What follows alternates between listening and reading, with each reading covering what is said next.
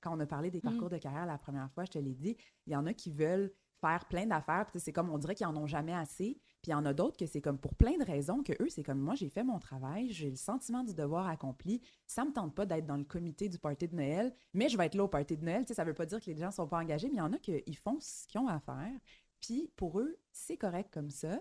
Euh, puis je veux qu'il y ait une place pour ces gens-là aussi dans l'équipe. Tu sais, C'est important pour moi. Puis le développement personnel, c'est d'être bien. Puis peut-être que leur développement personnel, il se fait pas dans les activités externes, il se fait vraiment au yoga, à d'autres places à l'extérieur du, du bureau. Puis pour moi, c'est bien correct tant que la- le, travail, euh, le travail est fait. Vous écoutez La Talenterie, votre meeting du vendredi.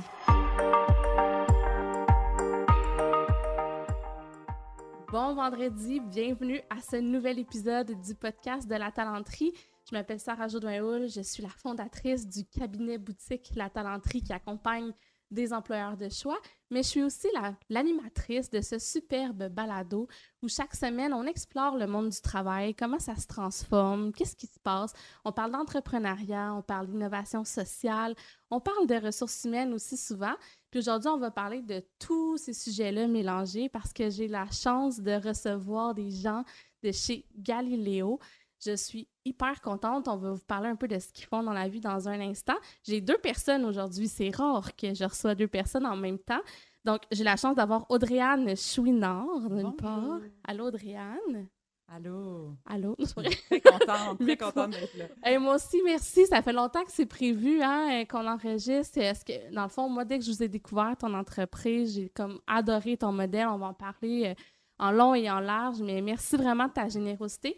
Tu es avocate dans la vie Oui, et tu es aussi une des actionnaires de Galileo Partners, si je veux dire le nom complet. exactement, exactement. Donc, je suis très Ouais. contente d'être là. Merci de ton invitation. On est, on est touchés que tu veuilles parler de notre entreprise, de notre vision de l'entrepreneuriat et de tous les sujets qui s'en viennent. Ah, je suis sûre que ça va intéresser vraiment les gens. euh, fait que, en tout cas, on plonge dans quelques instants, mais juste avant, je veux dire allô aussi à Élise Robert, qui travaille chez Galileo Partners avec toi et qui est.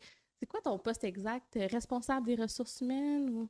Allô? Allô? Euh, donc, oui, ben, effectivement, responsable ressources humaines, mais euh, on l'a nommé responsable expérience employée pour que ça englobe vraiment euh, tous les aspects euh, des ressources humaines, mais aussi de ce que vit un employé chez Galileo, mais aussi de l'accompagnement de gestion pour s'assurer que c'est bien euh, coordonné avec les opérations, mais aussi que les employés sont bien au travers de tout ça.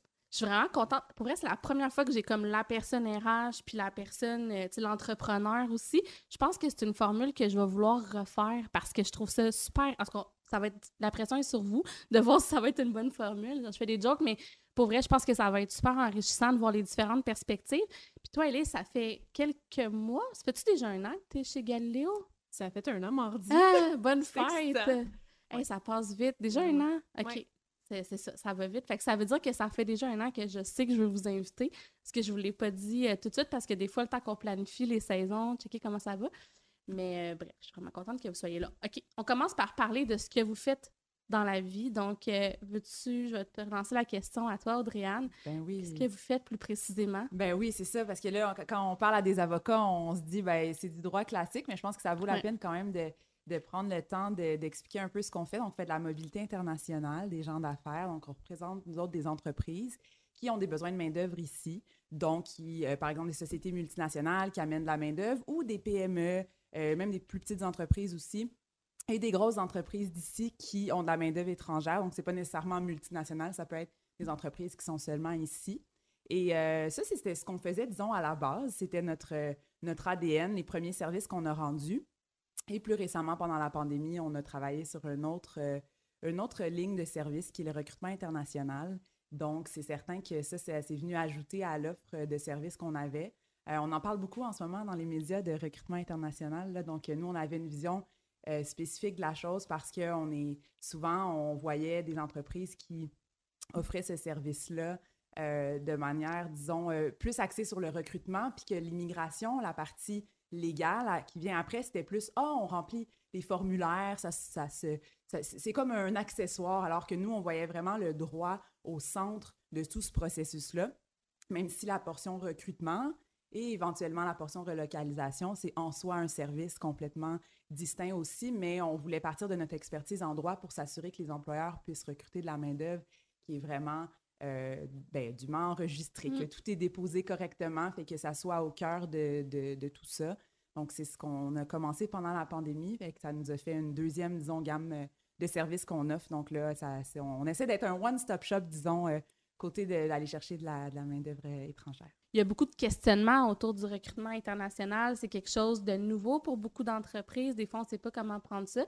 Puis, on, en- on entend souvent qu'il y a quand même une différence à se faire accompagner de professionnels qui ont une expertise légale ou en tout cas de s'assurer qu'il y a cette euh, multidimension-là dans la façon euh, de le voir. Peut-être tu peux euh, confirmer ou infirmer ce que je dis. C'est quelque chose que tu as observé aussi? Ben effectivement, dans différents groupes, même d'un point de vue formatif au début de la carrière, on en entend parler du recrutement, des bonnes pratiques, de la discrimination et tout ça.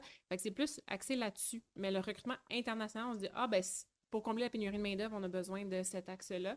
On n'a pas plus d'informations que ça. Donc, je trouve que c'est super important en tant que professionnel RH d'être accompagné de quelqu'un qui s'y connaît. Euh, par le passé, on a essayé de le traiter nous-mêmes à l'interne dans l'entreprise où je travaillais. C'était long et compliqué, puis c'était pas, on savait pas trop où on s'en allait, fait qu'on pouvait vite commettre des, des bourdes. Euh, puis justement, je pense que Galio, c'est un, une belle approche. Moi, je trouve que c'est complémentaire aussi à, à mon côté RH de pouvoir voir l'envers de la médaille du traitement du dossier d'immigration aussi des travailleurs étrangers. Euh, puis souvent, on- on a aussi l'aperçu de ah, faut intégrer cette personne-là, tu sais, mais c'est, tellement différent un, un travailleur étranger qu'un travailleur québécois. Déjà, les entreprises n'ont pas nécessairement le processus structuré pour un travailleur d'ici, on va dire. Mm. Euh, donc- c'est un bon point. Donc, ça, ça complexifie beaucoup parce qu'il y a d'autres volets auxquels on pense pas, que ce soit l'accueil de famille, que ce soit euh, juste créer des, des liens sociaux avec les gens d'ici. Euh, donc, c'est une approche qui, qui est très complémentaire. Puis je pense que ça devient une priorité. Puis qu'une entité comme Galileo peut être, euh, un bon allié euh, pour les entreprises. Que je suis certaine que ce sera un service qui, va, qui connaît déjà, je sais, mais qui continuera à connaître beaucoup de succès. C'est un marché qui bouge vite euh, aussi, ce, ce monde-là du recrutement international. On aura l'occasion d'en reparler d'ailleurs dans un prochain épisode de podcast. Mais là, je voulais vraiment parler de Galiléo, l'employeur. Parce que euh, en vous découvrant, moi j'ai tout de suite été charmée. Puis, tu sais, honnêtement, en toute transparence, j'ai déjà parlé de vous dans une conférence avec Jimmy, mon associé, au rendez-vous de la rémunération globale cette année. Vous m'aviez autorisé à le faire. J'ai demandé la permission. Puis souvent, même avant de vous demander cette permission-là, je ne vous l'avais pas dit, mais j'avais souvent parlé de vous sans vous nommer, mais juste dire, tu sais, des exemples inspirants d'organisations qui se réinventent puis qui vont au-delà de « Ouais, mais tu nous autres, dans notre marché, c'est de même qu'on fait les choses. » Fait que ça, moi, je trouve qu'il y a un message super euh, fort et, euh, et très inspirant. Que j'avais hâte de partager votre histoire avec euh, les auditeurs. Je vais me tourner vers toi, Adriane, juste pour que tu nous parles de la genèse de Galéo. Pourquoi vous avez décidé de partir en affaires? Puis c'était quoi ton idée de départ avec tes associés? J'espère que tes auditeurs, c'est pas juste nos employés, hein, parce qu'ils ils sont plus, seront plus capables d'entendre, notre histoire. Euh, mais certainement, ça me fait plaisir de- d'en parler un peu. On était, euh, mes associés et moi, on était euh, d'abord des amis avant d'être Ouais. des associés, puis on était aussi des collègues avant d'être des associés. Donc, on travaillait dans un cabinet avant de- d'envergure internationale.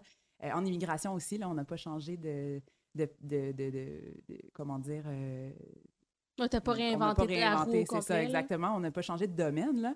Euh, mais à un moment donné, on a fait des choix de vie. Je ne sais pas si tu as eu des, des personnes sur ton podcast dans des situations comme la nôtre qui ont travaillé dans des grandes firmes, euh, mais c'est très demandant. C'est quelque chose à un moment donné où tu dois souvent mettre euh, ta carrière devant des choix familiaux. Euh, c'est des- c'est aussi des grosses boîtes. Ça amène aussi certaines super belles choses comme la clientèle extraordinaire qu'on avait, des collègues en or, mais on vivait aussi avec des contraintes euh, qui, qui sont liées au fait qu'on est une grande entreprise, donc on doit Mm. essayer de faire des choses standards. Puis nous, la pratique de l'immigration, je dirais qu'elle ressortait à l'intérieur de tout ça, dans le sens où on avait une manière différente de faire les choses. C'est un petit peu du volume, dans le sens où c'est des dossiers de courte durée ça va vite, alors qu'on peut comparer, par exemple, à certains dossiers de litige qui peuvent prendre des années et tout ça. Donc, donc nos besoins dans l'immédiat ne, ne concordaient pas toujours avec les, besoins de, tout le reste du bureau. Donc, je pense qu'à un moment donné, euh, les choses ont, fait qu'on on a eu euh, cette, euh, cette disons, confrontation un peu au niveau de nos valeurs, puis se dire, ben, où est-ce qu'on s'en va? On avait une vision de faire les choses à notre manière. Et mon associé Jean-Philippe, donc, a été on a emboîté le pas, là, donc lui a fait la, première décision de, de, de, partir, puis a fait un choix de vie aussi personnel pour voir plus ses enfants. Et moi et nos, les deux autres associés, on était, disons, les avocats juniors qui travaillaient avec lui, mais on avait tous la même vision, là, une vision commune de ce qu'il fallait faire, disons. Ouais. Donc, on a, on a décidé de partir euh, ensemble et de fonder euh, ce qui est devenu aujourd'hui Galiléo. Mais sur le coup, ben, on, on, on, faisait à la blague, on n'avait pas de nom au début, là, donc on disait, peu importe c'est quoi notre nom, là, on s'appelait comme ça, mais je pense que oh, les, les, clients les premières personnes qui nous ont suivis, ils nous ont pas suivis pour notre branding, ils nous ont suivis pour la vision qu'on avait de ce qu'on voulait faire. Puis c'est tranquillement devenu, c'est ça, Galiléo Partners avec euh, une, équipe extraordinaire qui s'est jointe à nous avec le temps. Je veux prendre un moment pour appuyer quelque chose que tu as dit. Tu as dit, ah, je sais pas si tu as reçu du monde sur ton podcast qui viennent. La réponse, c'est oui. Le milieu euh, des, des, avocats, c'est un milieu, le milieu juridique, c'est un milieu particulièrement euh, emprunt à la haute performance, on va dire ça comme ça. Moi, je l'ai vécu, travailler dans un gros cabinet, euh, en consultation avec mm. des actuaires. C'est pas pareil. Je pense que la pression est vécue différemment. En tout cas, chaque milieu a ses particularités. Mais euh, c'est quelque chose que je pense que beaucoup d'auditeurs qui écoutent euh, vivent dans, dans, des entreprises qui ressemblent à ça. Puis j'ai envie de vous entendre, puis peut-être, Ellie, je sais pas toi quel background tu avais avant d'arriver chez Galéo, si tu l'avais vécu aussi, mais qu'est-ce que vous pensez de ça dans le monde du travail? Est-ce que c'est inévitable d'avoir des organisations qui sont donc bien axées sur la haute performance, puis d'avoir de la difficulté avec l'équilibre travail-vie? Je, vais commencer avec toi. Euh, Qu'est-ce que tu penses de ça, Elise? Comme, euh... Il y a plusieurs questions dans ta question. Ouais, c'est vrai. Mais euh, pour revenir mon, mon, mon background, euh, moi, j'ai fait un peu de tout, là, surtout de la PME, où est-ce qu'il n'y avait pas de département RH. Là, en soi, tu sais, je me maintiens ouais. à ma propre pratique, mais toujours des entreprises en croissance qui se, pas qui se cherchent, mais que ça se reconstruit, puis on repart un peu dans un environnement un peu qui bouge vite. Euh, donc, le, le paquebot de la grande entreprise, je ne l'ai pas vécu. Je l'ai souvent côtoyé. J'ai embauché des gens qui venaient de grandes entreprises puis qui venaient dans un, un environnement qui bougeait plus puis qui vivaient vraiment un choc.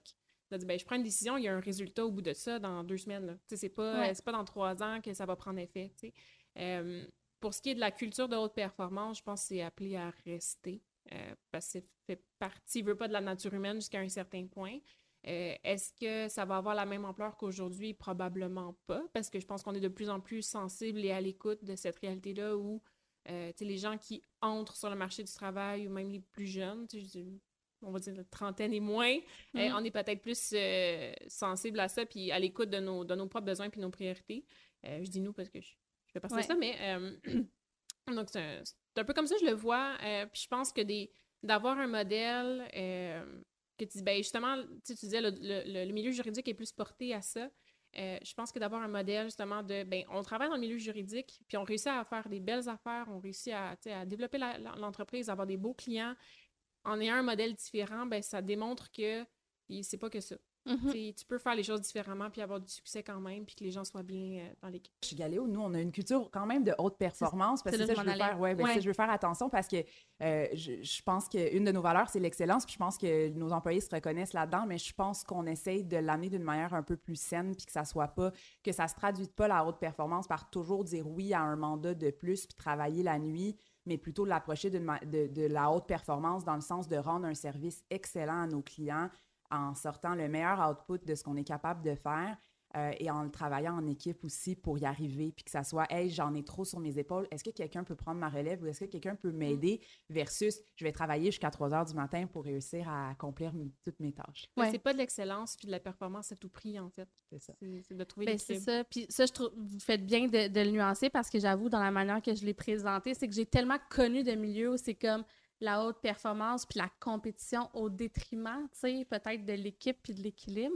Mais c'est vrai que les humains veulent, tu sais, se développer puis on est bien dans la performance. Puis c'est pas l'idée, c'est pas de dire, OK, ben on va botcher les affaires puis on va finir à 4 heures puis, tu sais, tout est fait puis on s'en fout, là. Mm-hmm. C'est zéro ça, mais tu sais, c'est de se dire, OK, parce que vous, vous êtes parti en vous disant, OK, nous autres, c'est pas vrai. Puis, tu sais, corrige-moi si je me trompe, mais ma perception, c'est que vous avez dit, nous autres, c'est pas vrai qu'on va, euh, tu sais, vivre une vie où, tu sais, ça passe toujours en premier, le travail, puis qu'on voit pas nos familles. Puis, il y avait comme cette volonté aussi de travailler en équipe, je pense, mm -hmm. quand vous êtes partis euh, à votre compte, là, les quatre euh, partenaires au début. Ben oui, c'est sûr, c'est sûr. Puis le mix, justement, de pouvoir avoir de, de l'aide pour faire les choses que Puis je veux pas dire qu'on l'avait pas, mais on était tellement spéciaux dans ce qu'on faisait. C'était comme si on était une bébite à part, là, la Mm. façon dont on travaillait, euh, le fait qu'on avait certains systèmes informatiques qui s'adaptaient pas nécessairement à notre besoin.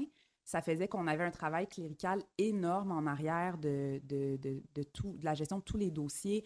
Fait que c'était, oui, ça partait d'un désir, euh, d'un, de, de- comme tu l'exprimais, mais ça vient aussi, c'est ça, de ce désir de travailler avec nos propres méthodes puis nos propres outils, donc de travailler plus efficacement. Disons, on avait une vision plus efficace de la chose, euh, puis on, on réalisait qu'on pourrait euh, réduire justement, euh, ben, se concentrer sur le travail à valeur ajoutée, puis peut-être réduire la partie cléricale qui, on, on, on se cachera pas, ne peut pas euh, ne pas exister dans notre Mhm. domaine, l'immigration. Il y en a des formulaires, là, j'aimerais bien qu'il n'y en, en ait pas, mais ça demeure que c'est quand même une pratique qui est cléricale. Il y a un côté là-dedans que si tu as oublié un- un- une lettre ou une virgule dans un, dans un document ou que c'est pas la bonne version, ben, le dossier peut être retourné. Fait qu'il y a un aspect qui est très clérical, mais justement, on essayait de trouver certaines façons de faire où est-ce qu'on pouvait adapter nos systèmes, adapter nos façons de faire à notre vision, puis qu'on n'était pas... euh, Tu sais, je prends souvent l'image du Titanic, que quand, il a- quand ils ont vu l'iceberg, il, a- il a fallu qu'ils se, qu'ils- qu'ils changent de, de Mhm. direction, mais le, le paquebot était trop gros à,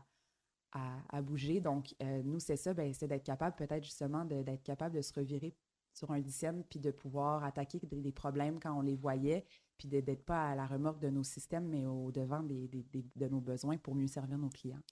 Fait que là, on parle d'un peu comment vous êtes structuré, tout ça. Si on regarde, mettons, au niveau de la proposition de valeur au talent. Là, je vais me tourner vers toi, euh, Élise, mais tu peux euh, répondre aussi. En fait, la question s'adresse à vous deux. Qu'est-ce qui est différent, selon vous, dans la. Mettons qu'on on caricaturise. On le sait bien qu'il y a d'autres firmes, euh, sais, dans le domaine juridique qui font les choses autrement. Il y a plein de créativité. Moi, j'en tu sais, j'en ai vu d'autres aussi. Vous n'êtes pas comme les seuls, Non. mais vous avez quand même, je trouve, euh, réussi à faire quelque chose d'unique qui se démarque quand même. Fait que si on disait, mettons qu'on caricature, puis qu'est-ce qui est différent d'une firme traditionnelle, mettons quelqu'un qui sort de l'école, euh, qui veut être euh, avocat dans votre milieu, puis il y a à choisir entre vous ou une firme typique. Pour moi, je considère que euh, Galio est plus près de la PME, plutôt au domaine confondu, que du cabinet juridique en termes de fonctionnement, puis la, façon dont on communique avec les employés, euh, les messages qu'on veut passer, puis ce sur quoi on s'appuie. Euh, ce qui a aidé, je pense, Galiléo euh, à se démarquer, c'est d'être vrai envers soi-même, puis de s'appuyer là-dessus pour construire. Euh, on parlait des... En se préparant au, podcast, on parlait des valeurs, puis de dire ben, à quel point elles sont partout. Tu sais, les valeurs pour lesquelles les, les associés sont partis, ont fondé Galiléo, euh, elles sont encore vivantes à ce jour. On les met dans tous nos, toutes nos réflexions, ça en fait partie, toutes les actions qu'on prend aussi. Euh, puis au niveau de la proposition de valeur, ben c'est ça. On s'appuie beaucoup sur euh, si on fait les choses bien, sans que ça prenne trop de temps pour le faire. Donc, on a des processus efficaces, ce qui permet d'avoir une meilleure conciliation travail-vie. Euh, le côté entraide, ça permet de créer des liens avec les, les collègues de travail, mais dans le, dans le respect, sans avoir trop de hiérarchie non plus. Il y a personne qui s'appelle maître qui se vous voit non plus au sein du cabinet. Euh, on n'a pas... euh, tout le monde est sur un pied d'égalité, en fait, euh, dans, dans l'équipe. Puis il y a de plus en plus de fluidité Mhm. au sein des équipes. Donc, même si on a une structure euh, par équipe l'attribution client puis le suivi clientèle, si on veut, euh, il y a quand même de l'entraide, de ben, justement, je suis débordée, tu peux-tu m'aider? Oui, il y a des personnes qui lèvent la main euh, ou qui proposent d'office leur aide. Fait que, il y a ce- cette culture-là qui est là aussi. Euh, tu sais, oui, il y a d'autres cabinets, mais on se, be- se benchmark aussi sur les grands cabinets, sur ce qui se passe à Montréal, quand même bien qu'on est une petite équipe. Fait on est compétitif sur différents aspects dans, un, dans un milieu de vie qui est, qui est le fun puis qui est agréable aussi à côtoyer. Puis je pense qu'on donne beaucoup d'autonomie aux gens, euh, Mhm. ce qui est intéressant. Puis ils peuvent euh, prendre en main leur carrière puis devenir responsables un peu de leur développement. Euh, donc, ça, c'est quelque chose qui a été apprécié aussi de plus en plus parce qu'on le communique de mieux en mieux aussi, mais c'est apprécié par l'équipe. Puis je pense que les gens qui sont là, euh, là, je peux parler juste pour les embauches que j'ai faites dans, dans la dernière année, mais les gens qui sont dans l'équipe ils ont été embauchés pour les bonnes raisons, puis ils restent pour les bonnes raisons aussi. Euh, donc, tu sais, ça, ça crée une dynamique euh, super intéressante pour ça. Puis je pense que c'est un, gros morceau de ce qui nous démarque euh, des grands cabinets. Là. Puis ça, ça, ça revient au modèle d'affaires parce que, tu sais, souvent en RH, comme là, tu sais, on parle d'un peu comment ce que les employés en reçoivent, là, la dynamique que ça crée. Mais il y a des décisions en amont qui ont quand même été prises euh, dans comment on va structurer la façon de travailler ensemble. J'aimerais ça, si tu es euh, à l'aise de, nous le partager, c'est quoi qui fait que. Parce que tu sais, dire, OK, on travaille en équipe, ouais, OK, mais concrètement, comment ça se démarque versus d'autres cabinets? Est-ce que tu veux nous parler un peu de. Oui, ben on a, on, c'est pas, je voudrais dire c'est récent, là, dans le sens où on a évolué dans, la vie du bureau. Au mm-hmm. début, quand tu es six, tu fais la manière que, que, que les, clients rentrent. Puis euh, c'est facile, je dirais, de se perdre dans un cabinet de service. Le téléphone sonne, il y a, ben là, où maintenant les Teams et les courriels rentrent, il y a des questions de clients. Puis là, il faut y répondre. Fait que c'est facile dans une business de service, je pense, de se perdre dans le quotidien, puis de juste oublier qu'on a un plan d'affaires derrière, puis oublier où est-ce qu'on veut s'en aller puis euh, de juste répondre aux questions, puis de faire le droit comme... Fait que je pense qu'il y a beaucoup peut-être de cabinets ou de la vision que, de ce que j'ai vu de mon expérience qui sont comme ça, puis il n'y a pas vraiment de... de ben, pas, je veux pas dire qu'il n'y a pas de but, mais c'est comme il y a des associés, les associés ont des clients, puis envoient la, les, mandats aux employés qui sont de jeunes avocats, des parajuristes, des étudiants en droit, etc. Euh, et ainsi va la vie. Puis nous, on essaie de se démarquer un peu de cet aspect-là puis d'y aller euh, dans une perspective justement de travail d'équipe. Au début, ça a pris plusieurs formes, là, mais c'est devenu aujourd'hui des équipes de travail par une façon de gérer en gestion de compte. Et qu'on a fait beaucoup de décentralisation dans les deux dernières années, je dirais. C'est euh, de permettre à nos jeunes de se développer. Euh, ils sont incroyables. En passant, je les salue quand ils vont nous écouter, nos, chefs d'équipe, entre autres, qui ont vraiment fait un travail exceptionnel de mobiliser les, les gens dans leurs équipes pour atteindre un, but qui est celui de rendre notre service de manière la plus excellente possible. Mais justement, dans le quotidien, je pense que c'est ça, ça se traduit par un, vraiment un travail d'équipe, euh, d'arriver avec un, volume de clients, puis de dire, ben à la fin de la semaine, il faut qu'on ait fini tel, tel, tel dossier, puis structurer le travail de manière à se poser la question, ben comment qu'on fait pour arriver à vendredi, puis avoir, tu sais, fait le check sur toute notre to-do list, s'être assuré que, que tout était euh, à sa place. Puis peut-être, ça, ça, je veux pas dire que ça compare parce qu'il y en a probablement d'autres bureaux qui, sur l'aspect du travail, travaillent par, euh, par équipe. Mais moi, ce que j'ai vécu, c'est beaucoup ben, un associé qui donne un mandat sans se soucier de peut-être l'autre associé qui lui aussi a une priorité. Mm-hmm. Puis là, ben, nous, ce qu'on a fait, c'est qu'on a changé la donne un peu là-dedans. On a mis le client au centre de la priorité. C'est qui le client? Il n'y a pas un, le client de tel associé ou le client de tel autre associé qui est plus important.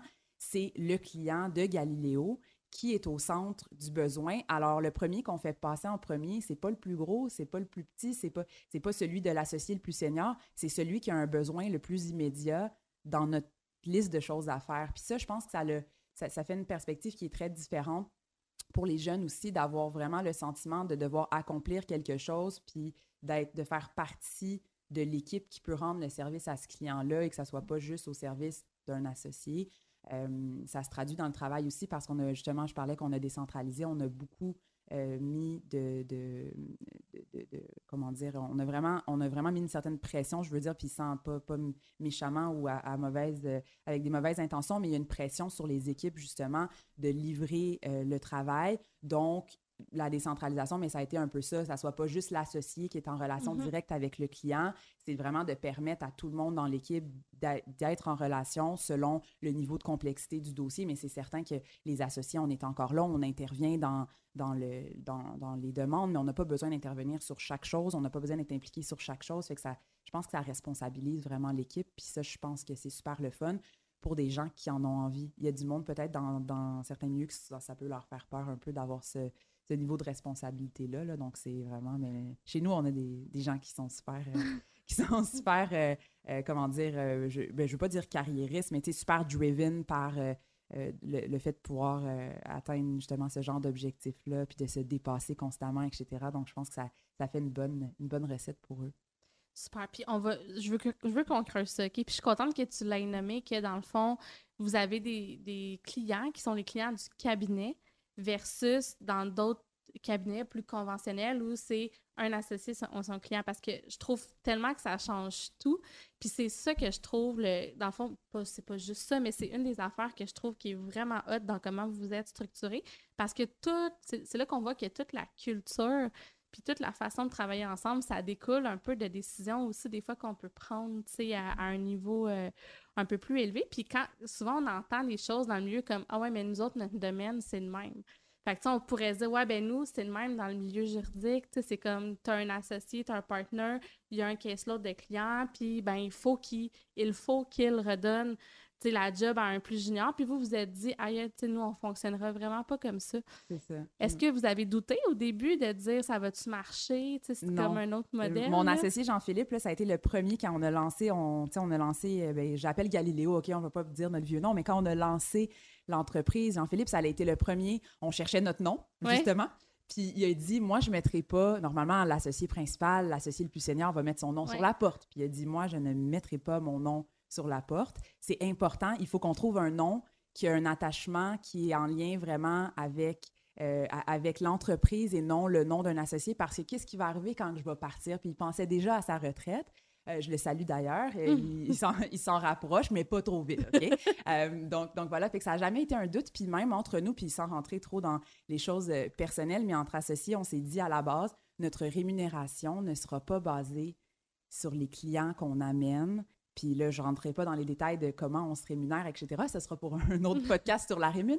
Mais c'est juste pour vous dire que dans beaucoup de cabinets, c'est comme ça que les, associés sont rémunérés par des clients, mais il y a des fois, ils en ont hérité de d'autres personnes. Il y a quand même des injustices qui se créent là-dedans. Puis nous, on s'est dit, ben, on ne veut pas ce modèle-là à la base. Fait que non, on ne s'est jamais posé la, question. C'est comme il n'y avait pas d'autre manière de faire. On, a chacun notre rapport. On amène chacun quelque chose au moulin, pas juste les associés, tout le mm-hmm. monde.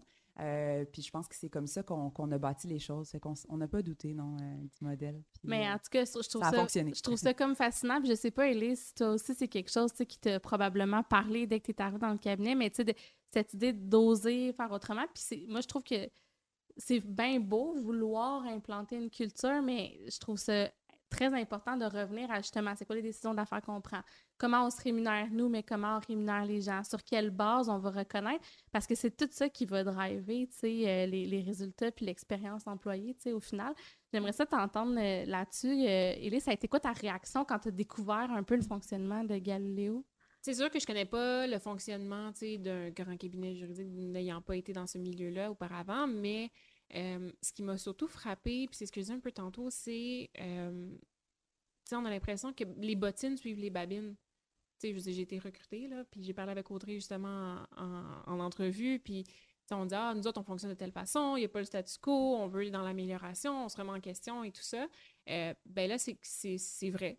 Mm-hmm. C'est vrai. Puis, tu sais, quand mes différents échanges avec les membres de l'équipe à, à, mon arrivée, puis encore aujourd'hui, tu sais, je le sens qu'ils ont passé au travers différents changements, différentes restructurations. On a vu, ils ont grandi avec l'entreprise, euh, mais ça a développé une résilience pour ces gens-là.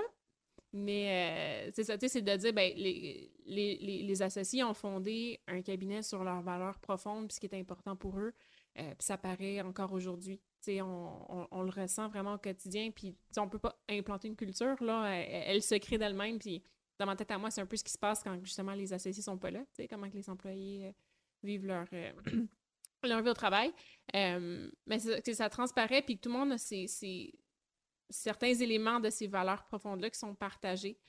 puis c'est ce qui aide à construire le Galiléo d'aujourd'hui et le Galiléo de demain au travers de tout ça. Mais, mais c'est ça. ce que moi, je vois, ben, c'est vraiment que c'est les, les bottines suivent les babines, puis on, on se dit les vraies choses de manière des fois plus concise que d'autres, mais... Euh, Surtout pour moi. ça. Mais, mais tu sais, chacun a ses forces, chacun ses complémentaires, donc euh, c'est une belle équipe, chacun a ses, ses, couleurs tout ça. Je voudrais quand même rajouter euh, que ça se fait pas sans, tu sais, ça a l'air comme si c'est parfait, là, ça se fait pas sans des insécurités puis heurter des choses, tu sais, dans le sens où euh, mm-hmm. euh, on, parlait de la manière de gérer les clients, mais tu sais, moi, je, me, je parle pour moi, là, comme associé, de déléguer mes clients à des jeunes, puis que des fois, même aujourd'hui, il peut y avoir des dossiers qui sont faits, puis le, le, le, contact chez le client a changé, je sais même plus c'est qui, ils savent même plus c'est qui, audrey tu sais, puis ça, ça vient avec un lot d'insécurité aussi. Pour, là, je me mets dans ma perspective d'associé parce que je veux en parler de mon point de vue à moi, mais il y a tout plein d'exemples comme ça, fait que quand on ose faire des choses un petit peu différemment, ça crée plein d'enjeux euh, qui, sont vécus par l'équipe aussi parce que, par exemple, eux n'ont pas nécessairement toujours de comparatif au marché. Puis c'est important. Oui, tu es bien dans ta carrière, tu es bien dans ton équipe, mais tu te fais approcher, là, je le sais, là, notre, équipe, je me fais approcher moi-même, puis des fois, je dis aux recruteurs, c'est parce que c'est mon cabinet, mais merci de me dire que tu approches les membres d'équipe, tu sais. Mais donc, ils, se font approcher tous les jours, fait qu'eux, mettons, de se comparer, puis quand on fait les choses différemment, bien, ça leur donne pas de point de repère sur le marché non plus.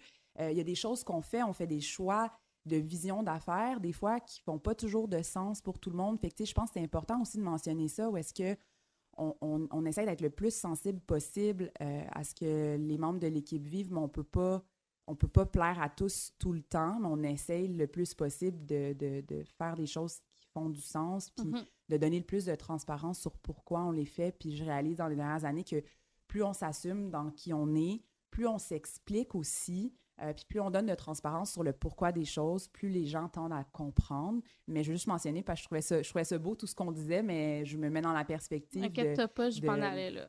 OK, mais c'est correct, je te devance. Écoute, ça fait deux fois, là, je, vais, arrêter, mais je pense que c'est important. transparente. Mais oui, mais c'est ça, on est connecté, mais parce que c'est exactement ça, parce que ça vient avec des défis de faire les choses autrement, mais pas juste parce qu'on réinvente les choses, puis il faut expliquer, parce qu'il y a aussi des attentes, puis quand on fait des choix, tu sais, choisir, c'est renoncer. Puis il y a des choses que vous n'êtes peut-être pas en mesure d'offrir. Fait que, tu sais, c'est peut-être pas un fit tout le temps euh, chez vous. j'aimerais ça, tu sais, qu'on en parle un petit peu si ça vous dérange pas. Mais entre autres, dans les chemins de carrière, tu l'as nommé, vous avez des gens super euh, carriéristes comme, tu sais, ailleurs, dans le sens où les gens veulent autant se développer chez vous que dans un grand cabinet. Pouvez-vous nous expliquer en quoi le chemin de carrière est différent? Mettons, si je suis un jeune avocat qui rentre chez ou, ou autre, là, tu sais, tous les postes, qu'est-ce qui change dans le chemin de carrière? Élise, est-ce que tu veux euh, dire ta, ta, vision euh, qui n'est pas teintée du, euh, du, milieu du droit? Oui, je peux. Je peux. tu sais, comme on dit, le ressemble beaucoup plus à une PME sur ces aspects-là que le grand cabinet. de ce que je comprends dans les cabinets, le, fonctionnement classique, c'est selon les années de barreau, selon justement le, traitement de la clientèle et tout ça.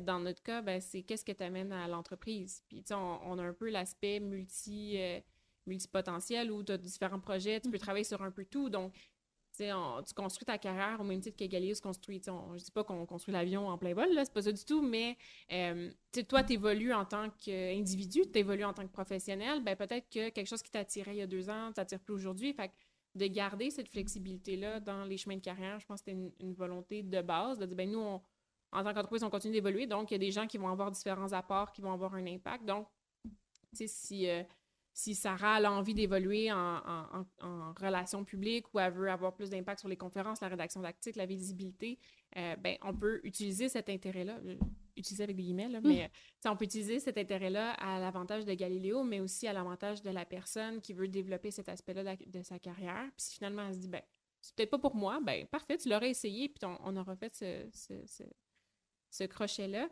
Euh, il y a la réflexion de dire ben, justement comment que la personne peut se développer chez nous, euh, d'avoir cette flexibilité-là, mais aussi comment Galileo va la supporter là-dedans. Donc, c'est une discussion vraiment à deux, euh, dans les deux sens. Euh, que autant le gestionnaire que l'employé se pose la question de savoir ben, qu'est-ce que que je veux pour toi, puis qu'est-ce que toi tu veux pour toi, puis qu'est-ce qu'on peut mettre en commun dans, tout ça. donc, les, chemins de carrière ben, peuvent être très diversifiés. Puis avec la structure qu'on a, ben, on ne peut pas nécessairement avoir juste un parcours de gestion parce qu'à un moment donné, on ne peut pas avoir juste des gestionnaires mm-hmm. non plus. Euh, donc, justement, en tant que professionnel, en tant qu'avocat, sur quoi tu peux te développer? Euh, j'en ai qui m'aident dans différents volets ressources humaines, justement, parce que pour eux, c'est un intérêt. Ben, tant mieux. Il y en a qui sont plus forts sur euh, de la technologie ou des processus. Fait je pense que c'est au, bénéfice de tous là, de, de s'entraider. Fait que, on parlait de travail d'équipe, on parlait d'excellence, ben ça vient là aussi de dire, ben, à l'interne, Qu'est-ce mm-hmm. qu'on peut, où on peut aller avec tout ça? Je sais pas si ça répond Oui, bien 100 Puis c'est ça, il y a comme une espèce de, de possibilité d'adapter un peu les chemins de carrière en fonction des intérêts, mais en considérant quand même le, le besoin de l'organisation en arrière.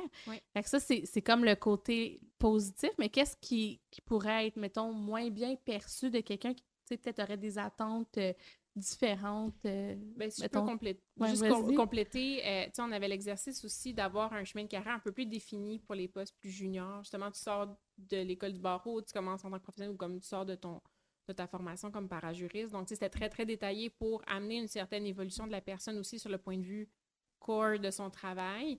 Euh, puis une fois que tu es en maîtrise, ben là, ça devient plus flou. donc, justement, c'est peut-être un des revers de la médaille, ce flou-là, de dire, ben je ne sais pas nécessairement ce que je veux faire, je ne sais pas nécessairement qu'est-ce que Galiléo a besoin. Euh, donc, ça peut devenir insécurisant peut-être pour la personne aussi de dire, ben, à un moment donné, je, suis très, très pris par la main au début.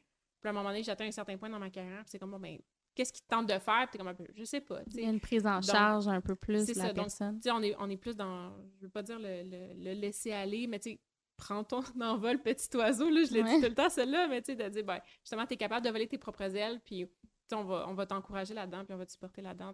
Ça peut, être, ça, ça peut être difficile pour certaines personnes de, de lâcher la main. Je suis bien dans les images. Ouais, non, ben c'est bien d'imager euh, les, les, propos. Ben, je pense que c'est ça, les, les, a très bien expliqué ça. Je trouve que les, dans les autres bureaux, probablement que les parcours de carrière sont plus clairs. Même si pour moi, il n'y a pas nécessairement, pour l'avoir vécu, il n'y a pas nécessairement un sens à tout ça, mais c'est plus clair. Tu, par exemple, comme avocat, je me mets dans la peau d'avocat, comme avocat, tu vas devenir associé. Après 10 ans, tu es éligible au partnership. Ça veut dire quelque chose. Puis après ça, tu peux devenir. Bon, il y a des off-counsel. Ça, c'est des personnes qui ne seront pas partners, mais qui ont des expertises particulières. Donc, mettons, ça peut paraître très clair comme ça. Il y a une hiérarchie, puis on sait qu'est-ce qui s'en vient dans 10 ans. Bon, ça fait 5 ans, il me reste 5 ans. c'est comme facile, ça a l'air prévisible. Mais dans les faits, là, il n'y a personne qui sait c'est quoi vraiment les critères pour accéder au partnership. oui, oui, il y a une notion de temps, 5 ans, 10 ans, etc.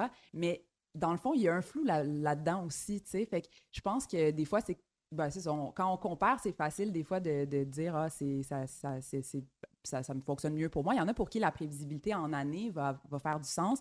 Il y en a d'autres qui se disent non, moi, je veux plus une prévisibilité en critères, etc. Fait que je pense que c'est ça, comme Elise l'a mentionné, ça peut être insécurisant des fois qu'il y ait un certain flou.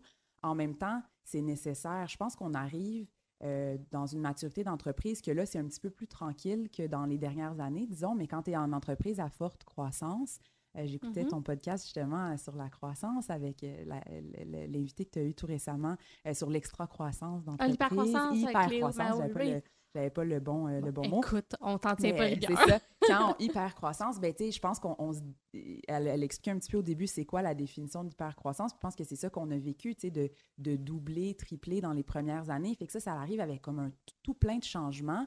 Euh, mais, mais, justement, les jeunes veulent la clarté sur les parcours, ils veulent savoir où est-ce qu'ils s'en vont. Mais nous, on ne peut pas encore tout anticiper. On n'est pas comme là, on est à une cinquantaine environ, disons entre 40 mm-hmm. et 45 et 50 personnes dans l'équipe. Mais on ne peut pas tout anticiper. Il y, a, quatre ans, tu m'aurais dit qu'on aurait un volet de recrutement international, qu'on aurait des recruteurs. On a deux filles au Maroc qui travaillent avec nous à temps plein.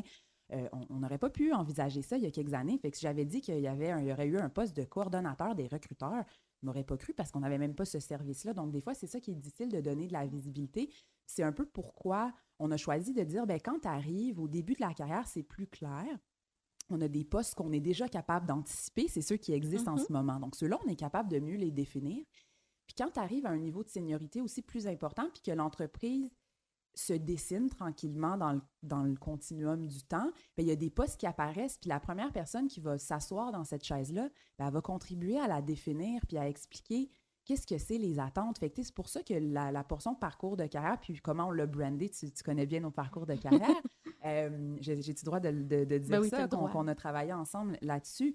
Euh, ta carrière entre tes mains, ce slogan-là, ben, ça ne veut pas rien dire. C'est pour dire aussi, oui, au début, on te donne la prévisibilité parce que tu as besoin d'être encadré, mais après, vol de tes propres ailes, petit oiseau, comme Élise le dit, euh, et, euh, définis ça. Puis il y a des gens qui vont bien faire là-dedans, dans le flou, puis il y en a d'autres qui ça, ça, va moins bien faire. Puis je pense que c'est correct, ça, de, de s'assumer puis de dire, ben nous, c'est comme ça. Fait que non, il n'y aura pas une description de tâche très claire de c'est quoi le poste que je ne sais même pas qui existe en ce moment dans mon entreprise, dans notre entreprise à tous.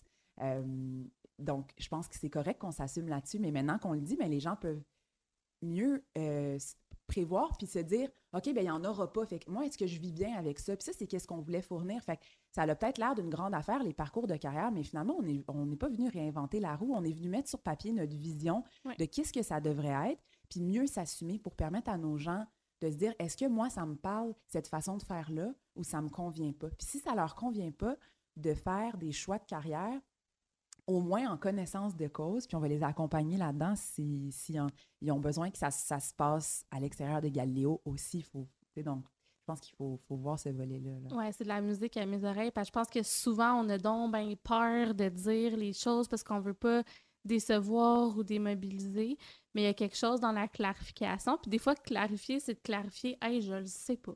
Mhm, ou je, le sais, mais je sais tel aspect, tel autre bout. Regarde, je vais être honnête avec toi, on, ne le sait pas, on verra. Fait que ça, c'est vrai que c'est pas tout le monde qui vive bien avec ça. Puis vous Nous non plus, hein, comme gestionnaire.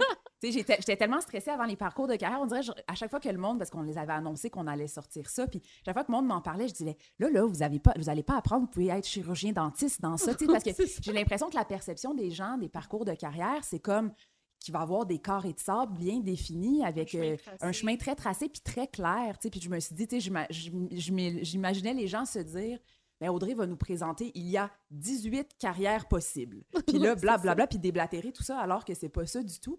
Fait que j'essayais de, préparer le terrain, puis je réalisais en préparant mon terrain que je vivais moi-même comme, gestionnaire une certaine anxiété à présenter ça parce que finalement, les parcours de carrière, ça a clarifié plus notre vision, euh, une, certaine clarification sur euh, les, chemins, sur quelle était notre vision de du parcours des gens chez Galileo, qui n'est pas juste d'exécuter le travail, c'est mhm. juste un des volets, comme tu le sais, dans, notre vision, c'est l'exécuter le travail, c'est un des volets des parcours de carrière, mais il y a, le bien-être euh, personnel, il y a ce qu'on offre alentour, il y a ce que, comme Elise le mentionnait tantôt, ce qu'on peut faire comme, euh, comme travail par intérêt, les ressources humaines, mais aussi d'écrire des articles, de, de, publier, de faire de la gestion du savoir, etc. Fait que c'est un peu de mettre ça sur papier.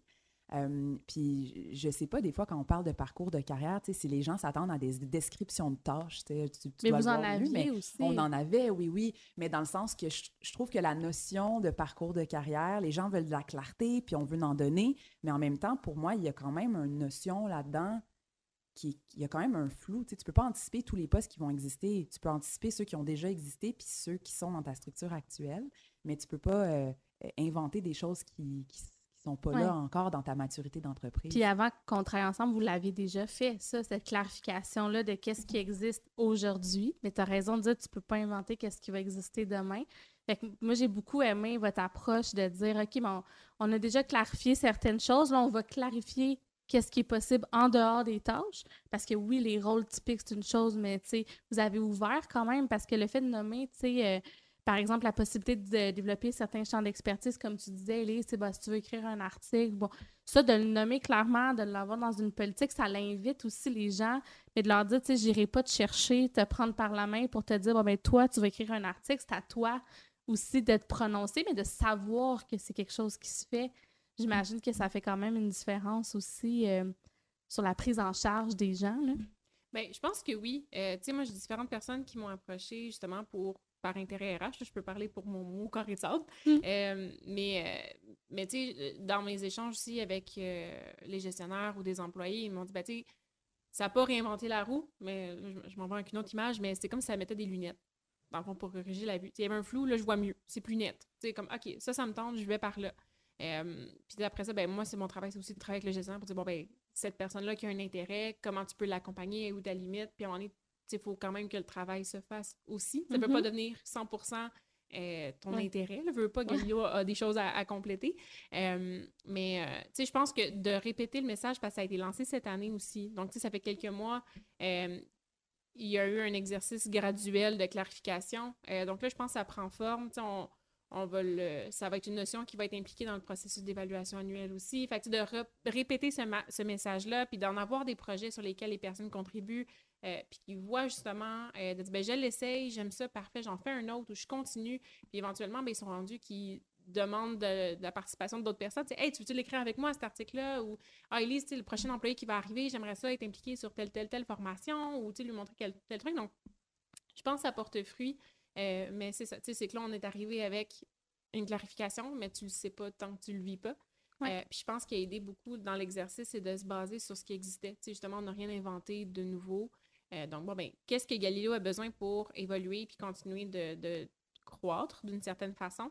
Puis justement, comment que les personnes peuvent contribuer à ça? Donc, je pense d'être encore ancré dans la réalité, ça, ça contribue à, ce succès. Puis vous n'aviez pas, tu sais, vous dites, euh, on n'a pas réinventé la route, on n'est pas devenu un cabinet de dentiste, mais c'est ça, vous n'aviez pas besoin de tout checker les affaires des métateurs puis de recommencer en neuf. C'était plus comme une évolution. Fait que puis souvent, je pense que les organisations sont pas conscientes. Des fois, c'est comme, ah oui, mais tu sais, on en fait des affaires, on le fait, mais à quel point, des fois, juste de comme s'arrêter, puis de, le structurer, puis de, le clarifier, ça, fait une différence plus grande, des fois, que qu'est-ce qu'on peut euh, penser. Puis ça peut-être amène d'autres ouvertures aussi pour bonifier, disons, la vision qu'on avait.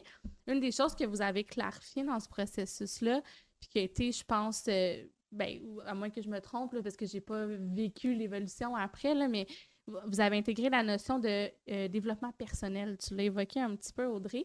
Qu'est-ce que ça veut dire là, chez vous? Là? Ça, ça peut avoir l'air ésotérique, là, le développement personnel, mais comment vous, vous le vivez? Bien, moi, je veux que les gens restent engagés. Euh, je vais utiliser une phrase de mon associé JP. Euh, c'est long une carrière quand tu te lèves le matin puis tu n'es pas heureux dans ce que tu fais. Puis euh, ça demeure le droit, c'est une carrière qui est stressante. Je veux pas, c'est quand on a des clients de. de on parlait d'excellence tantôt, on a des clients qui ont des grandes attentes envers nous. Donc, ça peut être stressant. Puis je pense que la. Je pense que de, de, se développer personnellement dans des choses qui nous parlent, euh, ça venait d'une intention. Moi, je me suis fait imposer certaines choses dans, mon, dans ma, carrière antérieure qui m'ont rendu presque dégoûtée, entre autres, de donner des conférences, me faire imposer, tu vas donner une conférence à tel moment, puis personne vérifie si ton agenda est libre ou pas, tu feras le temps, puis tu travailleras la nuit puis les fins de semaine, puis au point que maintenant, j'en ai peur, puis j'aime plus ça en donner, je le fais encore, là, mais j'essaie de... marqué, un petit PTSD. J'ai un petit PTSD, exactement. Puis euh, tout le monde le sait dans l'équipe, fait que ça ne me, gêne, me gêne pas d'en parler devant tout le monde. Euh, tellement que je me suis fait imposer. Puis dans, dans le temps où euh, ça, ça m'est arrivé, j'étais la seule avec mon associé Jean-Philippe, disons, qui avait cette expertise-là. Puis il n'y avait comme pas vraiment d'option de laisser l'opportunité à d'autres personnes que, que, ça leur parlait plus. Par contre, moi, j'avais de l'intérêt pour la recherche juridique, pour la gestion du savoir, ces choses-là. Fait que je me suis permis, puis j'ai dit à mes associés quand on a bâti Galéo, moi, je veux plus faire telle, telle chose. J'arrive à un point dans ma vie où est-ce que je veux me mettre dans une position où est-ce que les choses que je vais faire extracurriculaires, là, je vais mm-hmm. les faire par passion puis par intérêt, puis pas parce que je me le fais imposer puis que c'est important de rayonner. Puis la définition de chacun de rayonner, elle peut passer par différentes choses. Fait que je me suis permis, depuis qu'on a fondé Galéo, de travailler en gestion du savoir, puis je, le fais avec des collègues qui ont la même passion que moi qui, eux, ça les motive. Puis il y a d'autres personnes qui sont motivées par l'écriture d'articles, par LinkedIn, par toutes sortes d'autres choses. Puis c'est ça un peu pour moi le développement personnel, c'est parce qu'évidemment, euh, j'aimerais ça qu'on dise que le développement personnel, c'est de faire du kite puis tout ça, mais là, on parle dans le contexte du travail. On s'entend, fait que c'est sûr que là, tout le monde a ses passions de, à l'extérieur du bureau, mais tout ce qui touche à l'extérieur de l'exécution pure des dossiers a des intérêts, mais je veux que les gens puissent au moins, tant qu'à mettre ce temps-là, à le mettre dans des choses qui les motivent puis qui leur créent pas un stress additionnel. On n'en a tellement pas besoin dans notre mm-hmm. société d'aujourd'hui. Tu te lèves le matin puis tu as déjà mille une raisons de faire de l'anxiété. Alors, c'est pas nécessaire de. Pour moi, je veux que les gens se développent dans des choses qui les passionnent puis qui ont envie de qui ont envie de mettre du temps là-dedans parce qu'ils peuvent se démarquer comme ça on en a parlé dans les parcours de carrière, créer ta valeur unique. Puis pour moi, ça passe beaucoup par cette partie-là de développement personnel où est-ce que ça touche à justement la gestion du savoir, écrire des articles, euh, peut-être aller participer. Il y en a qui ont plus la, fibre entrepreneuriale, aller dans des cocktails, développer de la clientèle, présenter dans des congrès, etc. Donc, il y en a plein des options. L'idée, c'est de leur permettre de la choisir. Euh, puis des fois, écoute, des fois, on a des délais de publication, puis là, c'est comme cette personne-là a du temps, puis on va lui dire Peux-tu m'aider avec l'article? Je mm-hmm. Je dis pas que c'est comme tu ne jamais rien qui ne te passionne pas, mais l'idée, c'est que les gens puissent euh, euh, dire ben moi, ça, ça me tente, puis qu'on puisse. Choisir son, son style de vie un peu.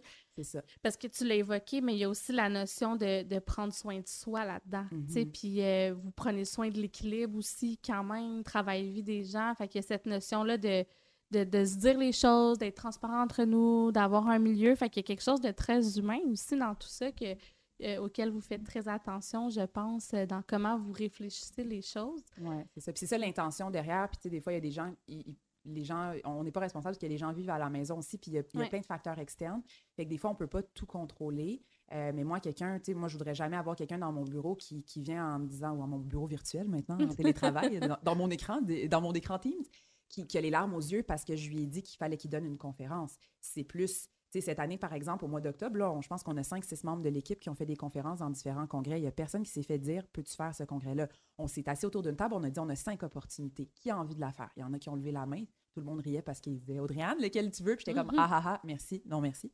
mais tu sais, ces gens-là l'ont fait par choix. Ça ne veut pas dire que ça les a pas stressés. Ça ne veut pas dire que c'est pas. Euh, mais tu sais, ils ont dit Hey, moi, je, veux me dépasser. Je, je vais la prendre, cette opportunité-là, puis je vais y aller. Je pense que c'est ça.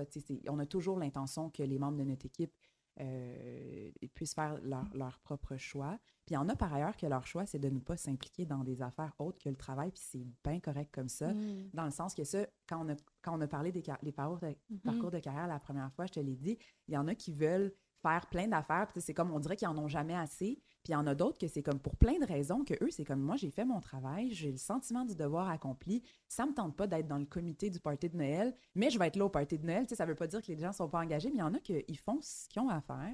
Puis pour eux, c'est correct comme ça.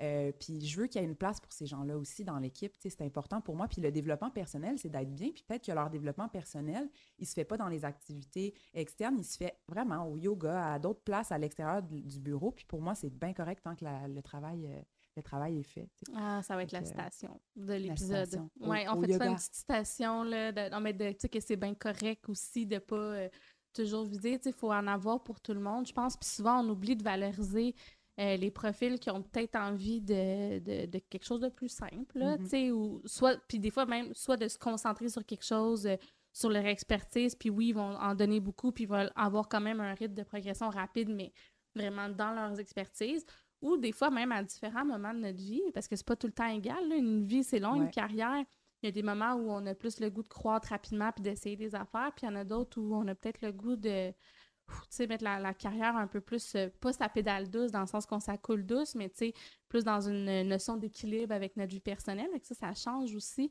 Fait que c'est bien de pouvoir le, nommer. Est-ce que vous avez ces discussions-là aussi de dire, hey, c'est pas parce que aujourd'hui tu choisis tel euh, parcours de carrière que tu es pogné là-dedans tout le long de ta carrière ici? Ben, on dit parcours, là, mais en fait, c'est un c'est quatre cadrans. C'est pas un chemin tracé dans le sens où c'est quatre volets, c'est quatre aspects de ta carrière. Euh, mais c'est ça, c'est ton chemin qui, que tu traces toi-même un peu au fur et à mesure de, tes envies, tes intérêts, puis ce que tu as de disponible aussi comme temps et comme énergie à donner.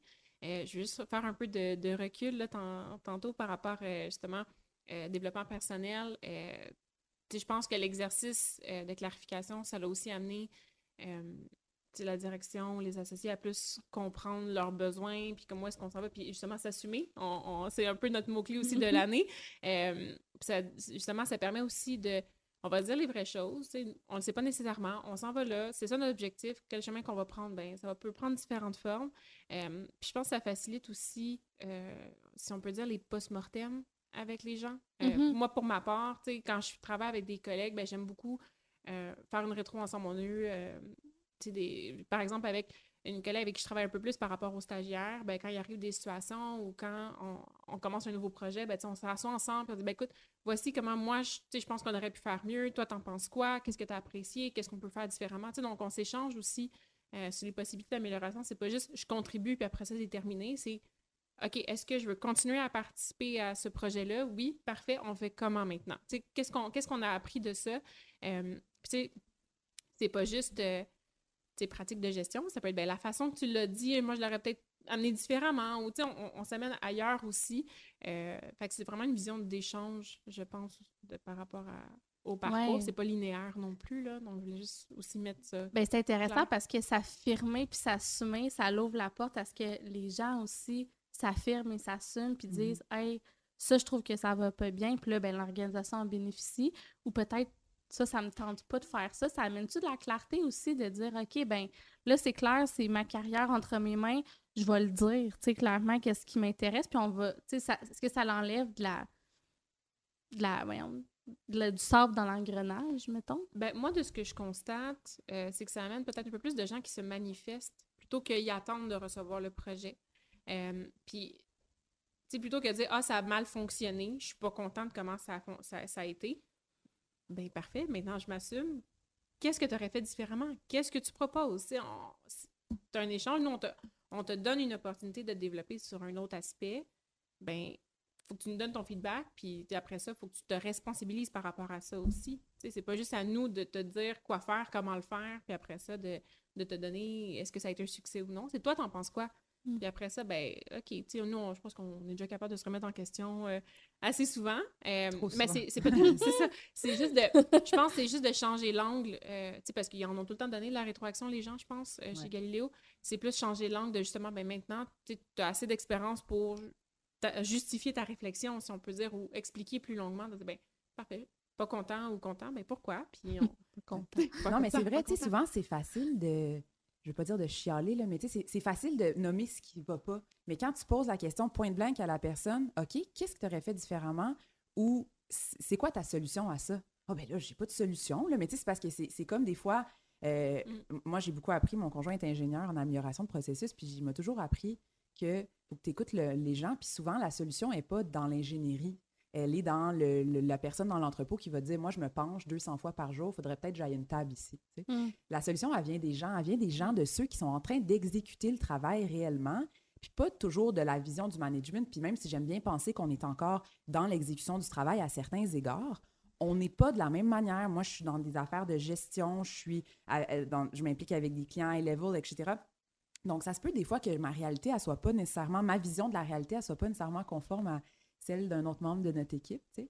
Donc, euh, Super, mais ça, je trouve ça vraiment, euh, vraiment cool de, de dire, c'est important d'en parler. Puis bon, après ça, tout ça se transforme euh, aussi de manière organique. Un autre aspect que je voudrais aborder euh, avec vous, euh, si vous êtes à l'aise, puis sinon on coupera au montage, puis c'est pas grave, mais c'est tout l'aspect de, dans les cabinets de façon traditionnelle, on est beaucoup sur une notion d'heures facturables, de même beaucoup d'heures facturables, tu sais, pour la rentabilité du cabinet. Je pense que vous avez exploré différents modèles, tu sais, là-dedans, puis c'est pas nécessairement mm-hmm. facile d'avoir euh, un équilibre. Avez-vous un peu envie de parler de ce. Ben oui, on peut, en, parler. On, oui, oui, ah, c'est ça. Sans, nommer euh, nécessairement euh, euh, l'ensemble ben des chiffres, c'est un petit peu peut-être irrelevant. mais effectivement, on a essayé plusieurs méthodes, puis on, a à plusieurs moments dans l'entreprise pas eu le choix. C'est dur de dire à quelqu'un, tu ne rencontres pas les attentes, parce que nous, ça se quantifie en heures parce qu'on vend du temps à certains mm-hmm. égards. Là. Euh, de dire à quelqu'un que tu ne rencontres pas les attentes ou de, voir que certaines personnes surperforment puis d'autres sous-performent sans nommer des chiffres puis dire c'est ça l'attente.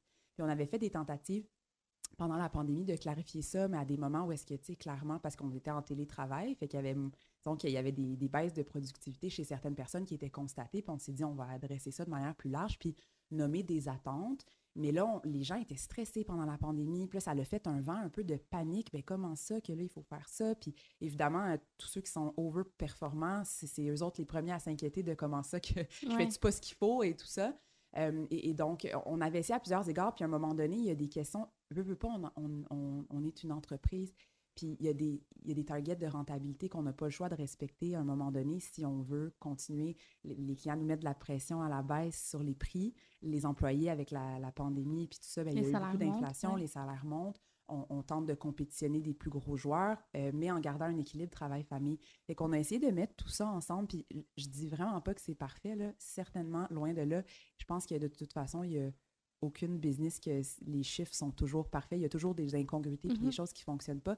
On a essayé de se donner des corridors de rentabilité puis de se dire nos, ressources facturables, parce que les targets sont différents dans nos équipes de recrutement international et de mobilité. Mais disons, au niveau des targets facturables pour les, gens qui sont dans les services juridiques, on a essayé de se donner un corridor qui était plus bas que ce qu'on voit sur le marché dans les cabinets, euh, disons, qui sont euh, nos compétiteurs principaux, puis entre autres les grands bureaux. On s'est dit, ben, on a regardé un peu ce qui se fait sur le marché. On a mis des targets. Puis à l'intérieur de ça, dans la plupart des bureaux, ça va être euh, du travail facturable et facturé à des clients. Euh, puis tout ce que tu fais de plus, donner une conférence, écrire un article, ça va en su des heures. Mmh. Fait que nous, non seulement on a pris un target plus bas que le marché, mais on inclut à l'intérieur de ça tout compte. Alors, il n'y a plus de ça compte-tu, ça compte-tu pas. On ne voulait pas qu'il y ait ce, ce, feeling-là de tout le temps. Ouais, on se faisait tout le temps poser la question parce que le monde voulait rencontrer leurs heures, etc.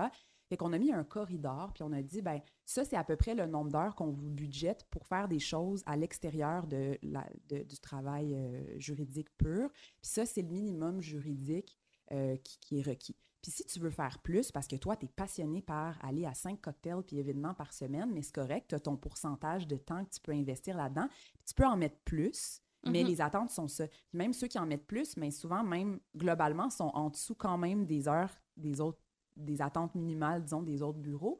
Euh, fait, que ça, c'est quelque chose qu'on a fait avec l'idée justement de permettre aux gens d'investir en, dans leur, leur euh, la portion, disons, parcours de carrière dont on parlait tantôt, qui est la portion personnelle, de dire, ben moi, si je veux écrire un article, ben j'ai le temps dans mon budget de, de temps de le faire. Ça inclut aussi les rencontres d'équipe, ce genre de choses-là. Fait qu'on est allé avec une approche comme ça. Euh, puis ça a été roll-out cette année. Fait que je pense que ça a mis minimalement de la clarté aux gens sur c'est quoi mm-hmm. les attentes. Euh, puis on n'est pas fermé à, entendre, justement, on vient de finir un sondage sur, euh, sur comment ça va, qu'est-ce qui fait du sens, qu'est-ce qui fait moins de sens dans ces méthodes-là. Euh, mais je pense que, justement, comme je le disais tantôt, il n'y a aucune méthode parfaite. Tu sais, je regarde, par exemple, les vendeurs, ils ont des territoires de vente, puis t'en as qui ont des super territoires de vente, t'en as qui ont des territoires moins le fun. puis ils, se font, ils ont les mêmes targets en chiffres. Tu sais, il y a plein Mm-hmm. d'incongruités dans tous les domaines. fait que je pense qu'il n'y aura jamais une formule qui sera parfaite, mais on essaye qu'elle soit, qu'elle soit le mieux tout en conservant la base de la rentabilité qu'on doit avoir comme cabinet, euh, qu'on a établi, mes associés, moi, l'équipe de direction, etc. Pour être rentable, ultimement, c'est ça qu'on doit faire. Euh, mais ce qui fait par contre qu'on a moins de jeux pour quelqu'un qui underperform dans un cas comme ça, parce que c'est comme, on l'a mis au minimum pour Ouais. essayer de, mais pas au minimum, mais je veux dire, on l'a mis à un target pour essayer que les gens puissent conserver une balance euh, Mhm. de, de vie aussi à l'extérieur du travail. Euh, mais ce que ça fait aussi, c'est que la marge de profit, elle est, elle est plus mince, fait qu'on a moins de jeux quand euh, les targets sont pas rencontrés. Fait que ça, que tu veux ça. dire par on a moins de jeux, c'est quand ça fonctionne pas, faut que la, la performance s'ajuste, sinon ça sera pas un fit. Ben, au niveau, Chez vous? je parle, on a moins de jeux, je parle au niveau, euh, au, au niveau financier pour nous, dans le Ouais, sens où il n'y a pas de formule magique. Là, le- les grands Ouais. bureaux, quand ils te demandent un certain nombre d'heures, c'est parce que tu multiplies ce nombre d'heures-là par ton taux horaire, puis ça fait un, un montant, puis à travers ce montant-là, ils payent leur loyer, ils payent l'overhead, ils payent le salaire. Fait que nous autres, ben, on voulait, on trouve que ces chiffres-là, ils étaient trop demandants en termes de nombre d'heures que tu dois travailler pour réussir à atteindre ces targets-là, ce qui fait que les gens travaillent les soirs puis les fins de semaine dans, dans ce qu'on a, ce qui était notre, notre ancien parcours, puis qu'on voulait éviter quand on a Mhm. lancé Galiléo. Fait qu'on a réduit ces heures-là, mais quand tu réduis ces heures-là, la formule financière est réduite aussi. Ouais. C'est-à-dire que le montant disponible, Ouais, je pensais que tu voulais dire que vous étiez comme que- moins tolérant Ouais, à la non, non, non, non, performance. non, non, ok. c'est ça, tu sais, dans le sens qu'on l'adresse. Je pense qu'on l'adresse mieux, mais Ouais. justement, c'est qu'on l'adresse avec les gens quand c'est le cas, puis on leur dit justement, on a fait le choix conscient d'exiger un peu moins, mais on a moins de marge de manœuvre si c'est pas rencontré. Fait que là, on va essayer de voir avec la personne Mm. qu'est-ce qui qu'est-ce qui fonctionne pas, pourquoi que, tu sais, des fois, c'est juste une question que la personne a note mal ses heures. Il y en a, qui, il y en a qui ont ce talent-là, puis il y en a comme moi, par ailleurs, je m'inclus là-dedans, qui ont bien, bien de la misère à noter, tout noter, puis, puis Mhm. garder, garder le, le, la track sur ça. Fait que des fois, ça n'a pas rapport à la performance euh, globale, mais ça, c'est vraiment pour les heures, tu sais. Mhm. Puis je pense que c'est important d'en parler parce que tu amènes le sujet. Les heures, c'est une pointe de tarte Mm. dans notre vision. Puis cette année, elle a pris beaucoup de place. Pourquoi? Parce que le paysage économique est moins intéressant. Euh, on, on- on voit qu'il y a des entreprises qui sont plus frileuses à donner des services en, en externe, etc. Fait qu'on prend des décisions financières plus prudentes comme entreprise. Puis ça vient avec, euh, avec certains euh, lots, disons, d'impact. Euh, Puis une responsabilité aussi envers les emplois. C'est pas dans le sens qu'on est responsable de maintenir tous les emplois, mais dans le sens que je, on essaye le plus possible d'être prudent dans un contexte où, où économique plus difficile parce justement éviter les mises à pied. Fait qu'il y a différentes façons de le faire. C'est pas toutes les, les organisations. Il y en a que ça les dérange pas non plus de ne pas protéger les emplois. ça. Nous, c'était pas, pas une, pas une option, euh, en tout cas, du moins, qu'on veut mettre de l'avant. Mais il y a plusieurs pépites dans ce que tu as dit. Puis moi, ce que j'aime, c'est la nuance dans le discours. Parce que, tu sais, c'est- pas parce que. En, en fait, c'est de se dire, c'est pas une formule possible de se dire, ah, ben tout le monde fait ce qu'ils veulent quand ils veulent, ils travaillent sur les projets, puis on- tout le monde se développe, puis c'est le fun. C'est comme, oui, oui, mais en même temps, on est un cabinet ça. services conseils. Fait que vous aussi, vous composez avec cette réalité-là. Puis les choix que vous faites, ben vous les faites parce que vous croyez à développer vos talents, puis à maintenir, tu sais, une, une relation aussi. Mhm. euh, probablement que c'est aussi sur plus le long terme pour développer les gens, ça. mais ça vient au détriment de d'autres choses. C'est ça, mais ça a pris beaucoup de place justement dans la dernière année, les chiffres, parce qu'on avait comme plus le choix dans le paysage économique de mettre un peu des balises de dire aux gens c'est ça qu'il faut qu'on atteigne. Mais ça le fait aussi que cette année, disons, dans notre discours, ben, il y avait beaucoup de chiffres Ouais. dans le discours cette année. C'est pas l'intention, c'est pour ça que je veux revenir là-dessus, c'est que pour moi, oui, on a fait les choses différemment un peu du point de vue des attentes euh, de- chiffrées, euh, mais c'est une pointe de tarte dans la tarte complète de tout ce que, tu sais, ces gens-là, c'est pas juste des chiffres. On, on- ça, c'est, pour moi, les chiffres, c'est comme le minimum qu'on doit, c'est des corridors de rentabilité qu'on doit se dire comme entreprise. J'aimerais ça qu'on puisse tous faire des Ouais, c'est la activités, dure réalité. C'est la dure euh, réalité. Puis à l'extérieur de ça, il y a l'accompagnement, il il il y a le fait que les gens euh, développent des skills auprès des clients, euh, entre eux, de coaching, les jeunes qui apprennent, qui s'apprennent, on se forme, on se montre comment faire, on rédige des articles, on crée de la nouveauté, on, se réunit ensemble pour, euh, pour faire de la formation continue. Les gens, ils sont engagés. Fait que moi, quelqu'un qui fait tous ces chiffres, mais que- qui n'a pas envie de travailler puis qui est nonchalant, ça marche pas pour moi non plus. Fait que cette année, oui, le discours a été sur les chiffres, de la même manière qu'en 2020, quand on a roll out nos valeurs officielles, puis les, euh, c'est, euh, disons, le, le branding Galileo Mm-hmm. un petit peu plus clair. On a parlé des valeurs, des valeurs, des valeurs toute l'année. Je pense que personne n'était capable de nous entendre parler. Là, à l'issue de 2023, ça va être les chiffres, mais je veux vraiment qu'en 2024, l'équipe, on, on se ramène un peu à les chiffres, c'est la base. C'est comme la- la- la base de la recette. Mais après ça, une fois que tu as mis tes ingrédients, ben, il y a tout le reste qui rentre en ligne de compte. Tu l'as-tu, t'as- tu sais, t'as-tu bien cuit ton gâteau? T'as-tu bien brassé? T'as-tu laissé lever assez longtemps? Toutes ces autres choses-là sont super importantes. C'est pas juste les heures. Mais oui, on a essayé de faire, du point de vue des heures, quelque chose qui était un petit peu plus raisonnable euh, pour, euh, pour permettre justement que les gens euh, maintiennent une certaine qualité de vie, tout en ce qu'on puisse continuer à opérer l'entreprise quand même. Si je peux faire du pouce là-dessus, euh, le besoin de clarté, autant au niveau des objectifs d'heures, parce que c'est un concept qui était existant par le passé, euh, qui est revenu cette année, euh, autant les parcours de carrière, autant même mon propre rôle. Dans, Chez Mhm. Galileo, ça, ça vient d'un sondage qui a été fait auprès des employés l'année passée. C'est ça les, qui ont demandé, en fait, plus de clarté sur les avancements de carrière, plus de clarté sur le travail en tant que tel, euh, et la présence d'une personne RH. Donc, me voici, me Mhm. voilà, et ça a déboulé. Donc, ça a déboulé. euh, tu sais, donc, il y a aussi le fait que Galio C'est agit juste le sur... résultat d'un sondage de... de- C'est- Merci. C'est gratifiant. on est très contents, on est très contents. C'était le, le top 1 dans les trois, dans les trois options. Mais euh, non, c'est ça. Donc, tu sais, ça, ça, ça répond à un besoin qui a été manifesté aussi. Euh, tu sais, ça, ça fait partie de tout. Comme tu dis, c'est c'est une pointe de tarte, les chiffres. Euh, puis euh, quand on a fait le sondage par rapport aux objectifs d'heure, quand on l'a mis en place, on a dit, ben justement, le premier corps qu'on va les implanter ou qu'on va faire une vigie, c'est une phase test. Donc, on va vous demander à la fin du corps de nous donner vos impressions sur ce qu'on a fait. Euh, et le son de cloche, à- on va dire à 95% c'était que c'était la même attente que ce qu'il faisait déjà. C'est Mm. juste que là, ça mettait un chiffre. Donc, il y a aussi une demande à la base qui est d'être plus clair. Ben, d'avoir des chiffres, d'avoir un parcours de carrière, ça permet d'avoir une meilleure assise pour te donner cette rétroaction-là sur ton travail, puis te donner plus de clarté.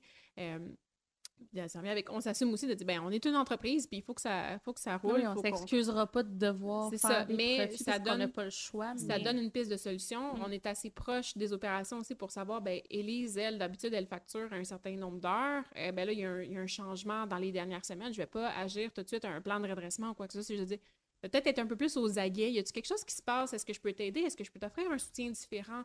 Est-ce que ça a justement la clarification des objectifs et pour certaines personnes, ça a engendré un stress, un changement dans leur productivité? Ben, ben, qu'est-ce qu'on peut développer comme outil pour t'accompagner puis que ça, ça se redresse? Puis aujourd'hui, je pense que ils sont tannés de nous en entendre parler, mais, Ouais, c'est pas mal acquis. Là. mais c'est acquis. Puis je pense pas qu'on a, qu'on a encore des grandes émotions par rapport à, à ça. Puis même encore cette année, on va les intégrer dans, dans la vie de l'entreprise, Mhm. mais ça se fait graduellement. Là. Ouais. Je, reprends ton. Je pense pas qu'on a encore des grandes émotions par rapport à ça, dans le sens que des fois, il y a des affaires qui ont l'air tellement grosses, puis oh mon Dieu, comment on va aborder ça, comment on va parler. Fait que euh, bravo d'avoir euh, plongé, d'avoir clarifié les choses. Je retiens plein de choses de notre conversation. Clarifier sans être, tu sais, et structurer sans être rigide. Euh, clarifier, mais aussi être à l'écoute. Euh, d'être capable aussi d'évoluer dans le temps. Un contexte d'une année, c'est peut-être pas nécessairement la même chose que le contexte l'année d'après. Puis on peut revenir en arrière, changer des choses, c'est tant qu'on est transparent, intègre, puis aussi, il n'y a rien de parfait. Même si vous êtes extraordinaire, je vous trouve vraiment inspirant, je parle souvent de vous, vous avez aussi des défis comme toutes les autres entreprises, puis vous allez continuer à en avoir, puis je trouve c'est vraiment bien qu'on puisse euh, en parler de façon décomplexée, puis se dire, OK, ben, on vit ça, euh, comment on va le pogner, puis euh, d'avoir l'humilité aussi de se dire que, ben, des fois, on n'avait peut-être pas tout le temps pris la bonne décision, ou c'était la bonne décision, mais là, ça ne l'est plus. Fait en tout cas, bravo pour ça. Merci aussi pour votre ouverture, d'être venu euh, partager ce que vous vivez, puis certaines choses qui font votre, votre talent unique à Ouais. vous chez, chez Galileo Partners. Élise, on Oui. peut te suivre sur LinkedIn. Est-ce que c'est correct si j'invite les gens à t'ajouter euh, ou à suivre? Es-tu très active? Je ne le sais même pas. C'est variable. Donc, Sel- selon la- le moment Selon l'envie du moment, exact. Mais non, il n'y a pas de problème. Puis même euh, m'écrire ou si vous avez des questions, quoi que ce soit, euh, je suis toujours disponible pour, euh, pour partager. Super. Audrey-Anne aussi, on va mettre le lien vers ton LinkedIn. On va inviter les gens à te suivre. Et bien sûr, inviter tout le monde à suivre aussi Galileo Partners. On va se reparler de recrutement international aussi, un autre sujet qui risque d'intéresser euh, les auditeurs euh, de la talenterie. Fait que merci encore, puis je vous dis bonne fin de journée, les filles. Ben, merci. merci de nous avoir reçus. Merci, bye bye.